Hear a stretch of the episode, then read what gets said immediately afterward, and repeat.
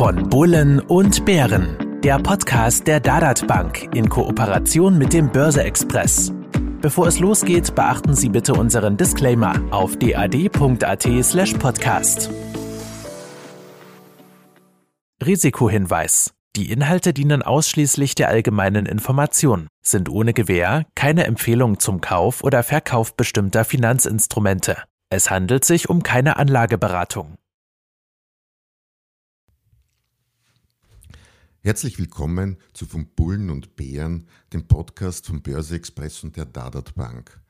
Mein Name ist Robert Gillinger, ich bin Geschäftsführer des Börse Express und wie immer an meiner Seite Ernst Huber, CEO der Dadat Bank dad.at.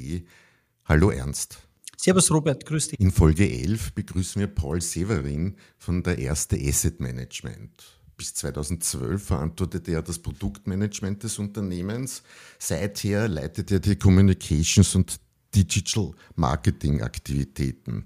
Vorher war er zum Beispiel Aktienleiter des Aktienfondsmanagements der Pioneer Investments Austria, bei der Konstanzer Privatbank, Primäranalyst bei der Kreditanstalt und, wie man hören wird, ein gebürtiger Vorarlberger.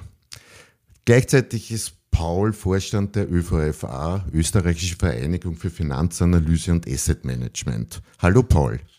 Hallo, Servus Robert. Kommen wir gleich ja, zum Punkt. Lieber Paul, die Weltwirtschaft erholt sich ausgehend von den USA deutlich liest man zuletzt. Die Unternehmensgewinne zeigen nach oben, die Nachfrage nach Rohstoffen steigt. Gleichzeitig stützen die öffentlichen Ausgaben die Konjunktur und die Zentralbankpolitik ist alles andere als nicht marktfreundlich. Manche fürchten nun eine dauerhaft höhere Inflation aufgrund ja, Überhitzung der Wirtschaft, hohen Budgetdefizite. Ist das ein Weltbild, mit dem du etwas anfangen kannst, mit dem du lebst? Und was wäre die erste Schlussfolgerung aus diesem Weltbild für einen Anleger aus deiner Warte? Ja, das deckt sich sehr gut mit unserer Einschätzung weil die globalen Wirtschaftsfaktoren sind ja mehrheitlich wirklich positiv. Das wirtschaftliche Momentum nimmt zu. Äh, zum Beispiel der globale Einkaufsmanagerindex ist auf ein 14-Jahres-Hoch angestiegen.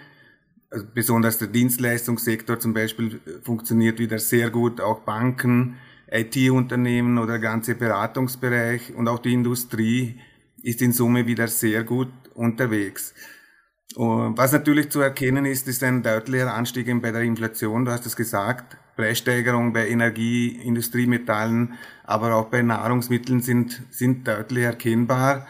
Und zum Beispiel ist in Deutschland im Mai, da gibt es die ersten Zahlen schon, äh, die Inflation gegenüber den Vorjahresmonat um 2,5 Prozent gestiegen. Das ist sicher in Österreich ähnlich. Und dieser Preisanstieg, der führt halt zu einem realen Kaufkraftverlust. Und da kommen wir zu dem Thema Anleger, wie du gesagt hast. Das trifft natürlich speziell dann Sparbuchsparer, äh, trifft diese Entwicklung besonders hart, weil die Zinsen sind ja nach wie vor am Nullpunkt und gleichzeitig nagt eben diese Inflation an der Kaufkraft. Das heißt, äh, Werterhalt und ein Schutz gegen diese erhöhte Inflation sind derzeit ein großes Thema bei unseren Anlegerinnen und Anlegern. Und wie begegne ich dem? Naja, wir haben zum Beispiel jetzt äh, zuletzt, weil eben das Thema so äh, äh, präsent geworden ist, und ein eigenes Produkt aufgelegt zum Thema Inflationsschutz. Wir haben das Produkt, äh, nennen wir erste Real Assets. Das ist sozusagen ein, ein Mischfonds, der in Sachwerte veranlagt. Sachwerte sind für uns eben zum Beispiel eben börsennotierte Unternehmen, wenn man die Geschäfte, die Unternehmen eben praktisch angreifen kann, da, da ist Substanz dahinter, äh, dann finden Sie in diesem Fonds auch Immobilienwerte und auch Gold. Also das sind bei den Immobilien eben Gebäude und Wohnungen und natürlich Edelmetall, Gold, also quasi Dinge, die man angreifen kann und die auch gegenüber Inflation schützen sollen. Irgendwie kommt das Thema, und heute haben wir dich von einer der größten österreichischen Fondsgesellschaften da, das Thema bei unseren Gesprächen immer wieder auf die Wichtigkeit einer guten Diversifikation in einem Portfolio zurück. Die Mischung macht's aus sozusagen. Jetzt mag das für einen Kapitalmarktprofi für dich leicht sein, diese Mischung zu finden. Was mache ich aber als Laie, damit ich mal, ich sage mal, mein Portfolio nicht verwürze? Was ist denn da ein Rat beziehungsweise ein Angebot von euch? Ja, für die Anleger oder Anlegerin, die sozusagen sich mit den Kapitalmärkten nicht täglich auseinandersetzen möchte, sind solche Mischprodukte sehr gut geeignet. Äh, es muss sich natürlich jeder oder jede muss sich grundsätzlich mal Gedanken machen, wie viel Schwankungsfreudigkeit äh, vertrage ich, wie stark kann sozusagen mein Depotwert äh, mit den Börsenkursen auf und ab gehen. Man hängt das sozusagen sehr gern an der Aktienquote von so Misch Mischprodukten äh, fest. Je höher die Aktienquote generell, sagt man, desto stärker kann eben sozusagen auch dieser Wert, indem man da in einen Mischfonds an, anspart, schwanken. Äh, der Vorteil ist halt, wenn man einen Mischfonds äh, erwirbt, dass man einen professionellen äh, Anleger, einer professionellen äh, Fondsmanagerin oder einem Fondsmanager äh, die Verantwortung überträgt und die Auswahl der einzelnen Wertpapiere, der einzelnen ETFs, der einzelnen Fonds oder einzelnen Aktien eben diesem Profi überlässt und sich dann sozusagen nicht wirklich mehr drum kümmern muss, ob ich jetzt sozusagen wieder aus Aktien rausgehen soll, weil es gerade vielleicht eine schwierige Phase bevorsteht, oder dann wieder einsteigen soll, wenn, wenn Börsen zum Beispiel wieder korrigiert haben und vielleicht günstige Einstiegschancen wieder bieten. Das heißt, ein Mischfonds, der aktiv gemanagt wird und in äh, verschiedene Anlageklassen investiert, ist für viele eigentlich das, das Basisinvestment sozusagen. Mhm. Okay. Ernst Mischwo oder automatisierte Vermögensverwaltung, die auch immer wieder zur Sprache kommt. Wann bzw. warum? Also beide Produkte haben ihre Vor- und Nachteile. Wie wir wissen, äh, bei uns in der Dadatbank ist es so, dass ein Mischfonds bereits bei einem Einstiegsvolumen von 1000 Euro erhältlich ist, also eine relativ geringe, niedrige Einstiegsschwelle. Äh, die Vermögensverwaltung, die wir anbieten, den Robo-Advice, wenn man so will, die Online-Vermögensverwaltung beginnt ab 15.000 Euro. Aber auch schon ganz spannend, sage ich, wenn sich jemand vom Sparer zum Investor entwickeln wird. Der Mischfonds ist steuerlich sicher äh, begünstigt, bevorteilt, äh, weil in der Online-Vermögensverwaltung, was die Vermögensverwaltungsgebühr betrifft oder, betrifft oder auch Transaktionsgebühren, hier fehlt eine 20-prozentige Steuer an. Äh, das Ganze ist bei der, beim, beim Mischfonds oder bei einem Fonds eben nicht der Fall. Also das spricht wieder ein bisschen für, für einen Mischfonds. Bei uns in der Online-Vermögensverwaltung setzen wir ETFs ein, in dieser Vermögensverwaltung. Das heißt hier, das sind passiv gemanagte Fonds. Die Vermögensverwaltung selber jedoch ist wieder aktiv gemanagt. Also ich glaube, das muss jeder Anleger für sich selber entscheiden, welches Produkt das bessere, das passendere äh, für ihn ist. Ich, ich würde als Standard Bank natürlich sagen, eher die Online-Vermögensverwaltung, äh, die sich sehr gut entwickelt hat. Aber natürlich, es gibt sehr viele gute Dachfonds oder Mischfonds, Entschuldigung, äh, die sehr gut geeignet sind, um auch das Vermögen breit gestreut, gut diversifiziert anzulegen. Mhm. Weil du gesagt hast, es gibt sehr viele Mischfonds, die ich ja brauchen kann, um ein gut diversifiziertes Depot aufzubauen, womit aber die Gefahr besteht, dass ich einen Wald vor lauter Bäumen nicht mehr sehe. Jeder Wald hat aber auch nicht nur gesunde Bäume. Was tue ich also als Nicht-Förster? Paul, du wirst vielleicht sagen, ein Anbieter mit mehr als 200 Jahren als Bank am Markt, kann, mit dem kann man nicht viel falsch machen. Aber ist es so einfach? Ernst wird wahrscheinlich sagen, nein, dessen Dadat Bank gibt's viel, viel kürzer. Und selbst seine Mutter, eigentlich Großmutter, die Grazer Wechselseitige, wird es in sieben Jahren, ich habe nachgesehen, 200 ich glaube, wichtig ist, dass man einmal schaut, ob, was für einen Track Record, also was für eine Wertentwicklung hat dieses Produkt über die verschiedenen Börsenzyklen gemacht. Das heißt, ein Produkt, das schon länger am, am Markt ist, da kann man nachvollziehen, okay, wie stark ist dieses äh, der Wert äh, geschwankt in der, im Zeitablauf und davon kann man schon ganz gut ablesen, wie hat sich das äh, in, in einer Krise äh, be bewährt und, und wie ist es wenn es wieder nach oben gegangen ist, hat, hat der Fonds auch wieder mitgemacht, hat er mitpartizipiert. Das heißt, eine, bestimmte Historie ist, finde ich, wichtig. Und ich glaube auch, was wichtig ist, dass der Fonds nicht gar zu klein ist vom Investmentvolumen äh, und sozusagen ein Nischen da äh, äh, lebt, sondern er sollte schon eine gewisse Anlagegröße haben und eben auch, weil es ein Zeichen dafür ist, dass es ein, ein Vertrauen gibt von den Anlegerinnen und Anlegern, dass das Produkt da wirklich solide Arbeit leistet und auch das liefert, was, was es verspricht. Also wir haben zum Beispiel die U-Invest-Familie, das ist sozusagen unser Flaggschiff, Produktfamilie bei den Mischfonds, die gibt es jetzt seit 2013. Es gibt natürlich Mischfonds, die schon wesentlich längere Historie haben, aber diese Produktfamilie haben wir ins Leben gerufen, weil sie eben dieses aktive Element sehr stark äh, ausspielen. Das heißt, da kann die Aktienquote wirklich von 0 bis 100 Prozent zum Beispiel gesteuert werden. Das heißt, da kann da das Fondsmanagement wirklich in, in Extremsituationen wirklich auch die Notbremse ziehen, aber dann, wenn es wieder nach oben geht, auch wieder einsteigen und, und, und wieder investieren.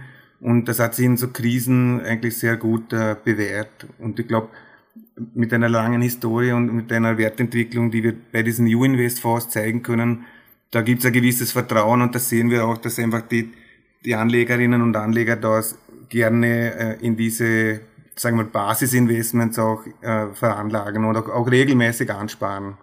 Mhm. Ernst, bevor ich äh, ja, deine Antwort darauf gern hätte, Paul, wo, bei was für einem Volumen fängt denn das an? Du hast gesagt, eine gewisse Größe sollte so ein Fonds haben. Sind wir bei 50, 100 Millionen? Idealerweise mehr als 100 Millionen Euro, würde ich sagen. Mhm, okay. Und äh, lieber Ernst, was machen Nicht-Förster bei dir? Nein, ich kann mit dem Gesagten im Großen und Ganzen eh nur anschließen. Also das ja, Mindestvolumen halte ich auch für gescheit. Ob es jetzt 100 sein, weiß ich nicht. Zu groß wird auch wieder schwierig irgendwann einmal, was das ganze Management betrifft oder, oder, oder Reallokationen oder äh, ja, Anpassungen betrifft. Was wichtig ist natürlich dabei, äh, wir müssen bei den jeweiligen Produkten auch darauf Rücksicht nehmen, auf die Risikoneigung des Kunden, wie hoch kann sein oder wie lang ist ein Anlagehorizont, wie, wie hoch kann der Aktienanteil sein und dementsprechend brauchen wir auch da natürlich verschiedene Produkte, wo, weiß nicht, der Anteil an Aktien bis zu 100 Prozent gehen kann, bis zu 50, bis zu zwei Drittel, wie auch immer, damit man das einfach an den Kunden natürlich anpasst. Anbieter gibt es, äh, glaube ich, äh, ja, zu, zu, Genüge gute österreichische Anbieter, auch wie gerade auch die, die erwähnten natürlich.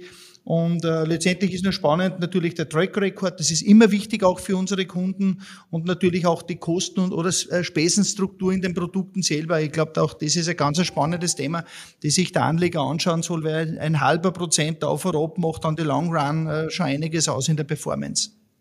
Mhm. Gut, für Börseneinsteiger hatten wir hoffentlich den einen oder anderen Tipp dabei. Wenden wir uns jenen zu, die sich gern selbst um ihr Geld kümmern und ein bereits hoffentlich diversifiziertes Portfolio mittels, ich sage einfach einmal Spezialwetten, einen gewissen Rendite-Kick geben möchten. Paul, wenn ich in den Aktienbereich gehe, also hineinschaue, wo würdest du beziehungsweise als erste Asset Management Region beziehungsweise branchenseitig deine Übergewichte setzen? Na, bei uns ist es so, dass wir derzeit sehr stark auf die USA und auf europäische Aktienwerte setzen, also wenn man es regional betrachtet. Äh, Asien und Japan haben wir ein wenig zurückgestuft und auch die äh, Schwellenländer, Aktienbörsen, also Emerging Markets, haben wir derzeit auch eher zurückgestuft. Also wir sehen, dass die USA doch sehr dynamisch äh, sich entwickelt und Europa mit einer gewissen Zeitverzögerung auch dieser Entwicklung äh, nachhinkt, aber dann auch eben auch aufholen wird. Und was man sozusagen als regional betrachtet, eben USA und Europa. Auf der Branchenebene sieht man, dass seit Jahresbeginn eher konjunktursensible Branchen und, und Stile vorne liegen. Das heißt eben zum Beispiel zyklische Titel, äh, Energietitel zum Beispiel haben sehr gute Performance abgeliefert, auch Banken, Finanzwerte, Value-Werte. Äh, wir glauben aber, dass diese Sektorrotation ein wenig äh, an, an, an Dynamik verliert und deshalb setzen wir doch äh, weiter jetzt auf, auf Technologietitel, Wachstumswerte oder Unternehmen auf der, auf der Umweltbranche. Und wenn man eher ein bisschen vorsichtig oder Qualität sucht, finde ich das immer noch nach wie vor interessante Dividendenwerte da sind im nicht-zyklischen Konsum, aber auch im Finanzsektor. Das heißt, in Summe würde ich sagen, Qualität und Wachstumswerte sind das, was aus unserer Sicht die, die bevorzugten Titel sein sollten. Darf ich fragen, warum Asien eigentlich nicht? Ist ja doch die Werkbank der Welt. Ja, Asien ist interessant, hat auch sehr gute Performance auch hingelegt, das stimmt. Nur wir sind eigentlich, wir sind überzeugt eben, dass mit dem neuen äh, Regierung auch in den USA und auch mit den Fiskalpaketen und der Geldpolitik haben wir mehr Vertrauen jetzt in die US-Wirtschaft und in Europa sehen wir eben, dass dort ist natürlich eben der zyklische Bereich eher äh, stärker betont wie Finanzwerte auch und, und, und deshalb sehen wir dort einfach momentan mehr Chancen. Okay. Klingt nachvollziehbar eigentlich. Ernst, dich frage ich da jetzt als Privatanleger, wo setzt denn du deine Akzente? ist ein happiges Thema, äh, was ich auf alle Fälle mache. Ich habe einen Teil veranlagt in der, in der Vermögensverwaltung. Dadurch habe ich auch eine weltweite Streuung, natürlich mit einem hohen aktiengewichteten Anteil. Vom, vom, äh, vom Typus her, ich bin ein Anleger, ein langfristiger oder ein Investor, wenn man so will, und kein Trader oder Spekulant. Also das heißt, ich kaufe mir Investments oder auch äh, vor allem auch dividendenstarke, äh, qualitätswachstumsorientierte Aktien und die lasse ich in der Regel auch sehr lange liegen. Also ich, ich beobachte meine Depot täglich oder schaue, ob es jetzt wieder mal gestiegen oder gefallen ist. Mir geht schlicht und, um, und einfach um den Kaufkrafterhalt und dementsprechend investiere ich auch. So kleine Spezialwetten machst du dann gar nicht? Also wenn es einmal irgendein kleines oder spannendes Thema gibt, kann es schon sein, dass ich einmal mit dabei bin. Was ich da eher noch mache, das ist, ich habe das eine oder andere Mal im Fintech-Bereich was mitgemacht, was dann super spannend war. Also wirklich bei ganz bei Startups oder bei einem Startup zum Beispiel, das war auch eine tolle Geschichte am Ende des Tages, aber das sind halt Chancen oder Möglichkeiten, die sich einmal ergeben, aber das hat jetzt nichts mit, mit, mit äh, langfristiger Planung zu tun. Wenn sich einmal eine spannende Geschichte auftut, dann kann man gerne mal mitmachen, aber das sind Ausnahmesituationen. Mhm. In Österreich liegen an sich die meisten Gelder eher in Anleihen, also mehr Gelder in Anleihen als in Aktien. Ist das ein Bereich, Paul, wo man auch Akzente setzen kann oder durch das an sich tiefe Zinsniveau ist mehr oder weniger eh, ich sag, wurscht?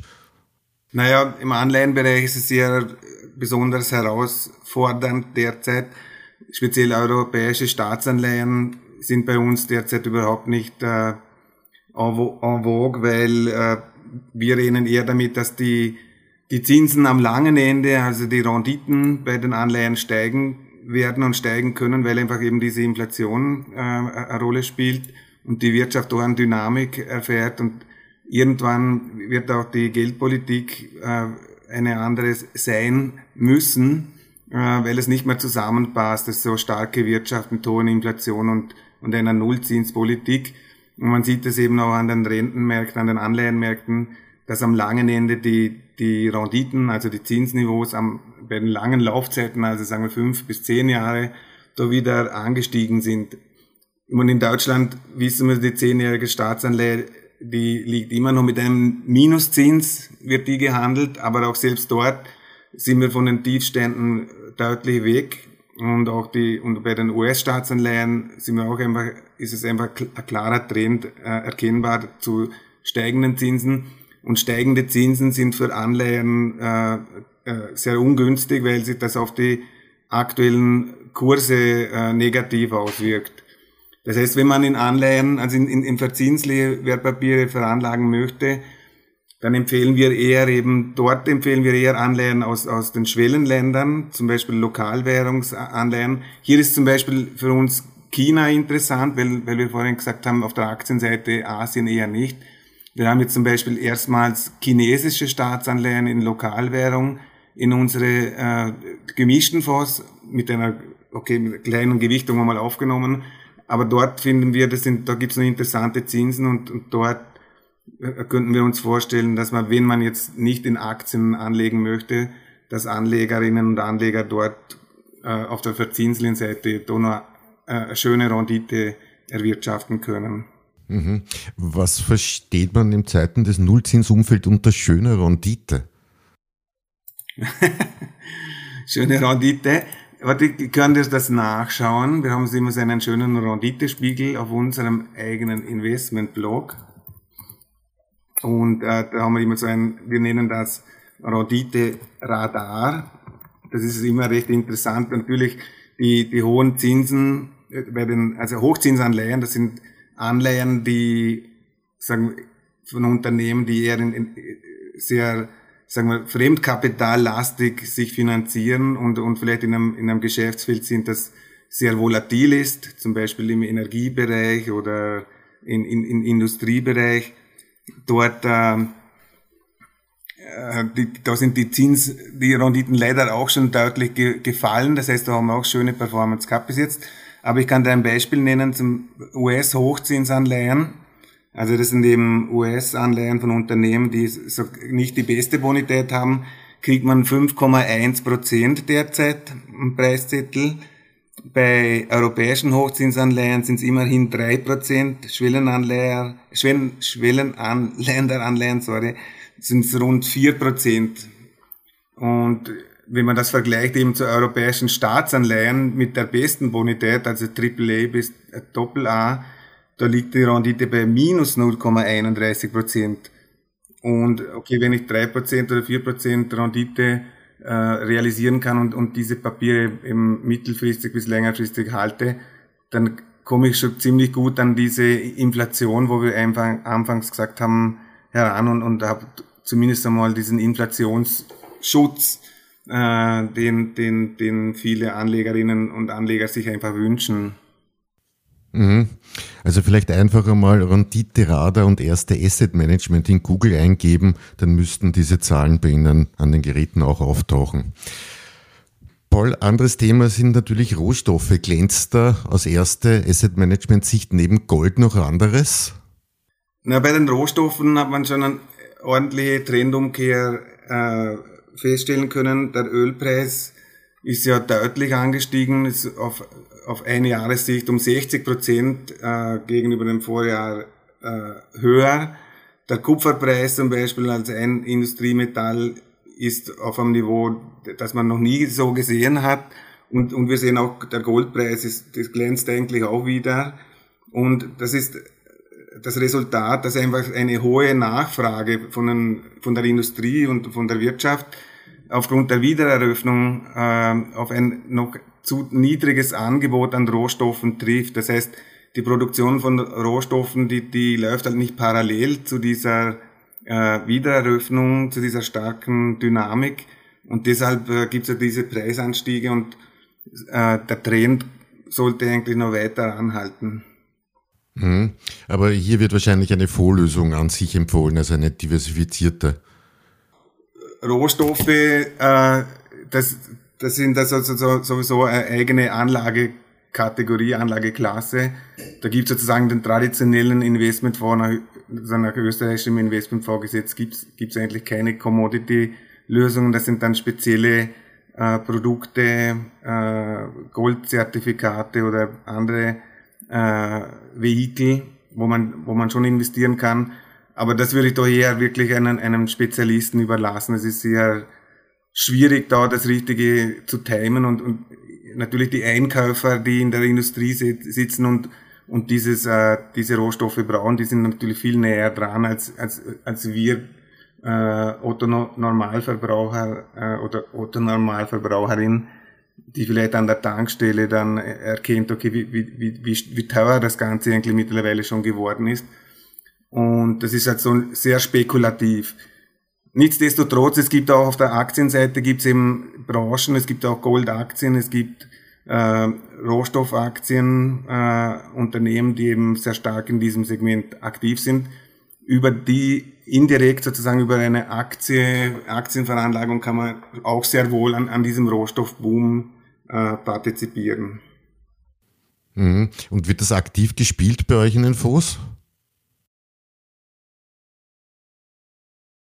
Ja, wird sehr wohl auch. Also bei den Mischfonds haben wir auch Commodities drinnen, aber es, es, es zählt bei uns eben zu den alternativen Investmentstrategien, je nachdem, wie, wie offensiv eben der Mischfonds ausgestattet ist, kann das vielleicht bis zu zehn Prozent vom, vom Fonds mal ausmachen, aber, aber nicht mehr. Also es ist bei den Mischfonds, die wir anbieten, ist, ist bewusst äh, eben eine breite Streuung. Das heißt, traditionelle, sagen, sagen wir, äh, Segmente wie Aktien an den Industriestaaten, äh, Aktienqualitätstitel, äh, dann eben anleihenseitig eben auch wirklich gute Bonitäten bis äh, sehr gute Bonität und, und, und erst dann geht's dann runter in die, sagen wir, spekulativeren Segmente.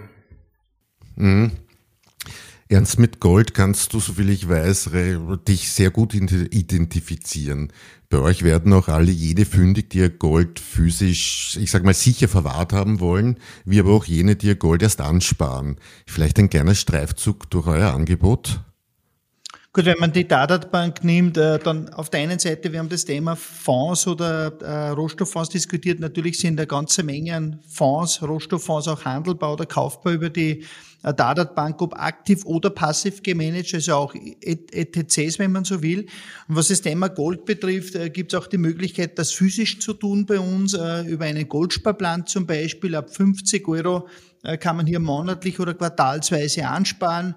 Das Gold wird auch ganz stark nachgefragt. Das ist für sehr viele Menschen, Anleger ist es eine Art Versicherung und das Gold lagern wir im Safe, im Tresor unseres Hauses. Äh, äh, ja, und, und, und ist auch jederzeit auslieferbar, aushändigbar an den Kunden, wenn er es physisch bei sich zu Hause haben möchte. Nicht so wie Bitcoins, ne? Nicht so wie Bitcoins, ja, genau. Eine, Genau, ganz was anderes, absolut, ja. Ein Bitcoin kauft man sich den Energieverbrauch, wenn man so will, ja, genau. Gut, aber Bitcoin werden wir uns miteinander mal beschäftigen.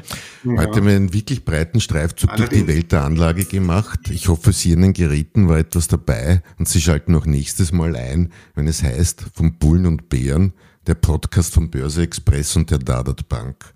Für dieses Mal verabschieden sich unser Studiogast Paul Severin. Servus. Mitgastgeber Ernst Huber. Tschüss. Und der Robert Gillinger. Ein herzliches Ciao.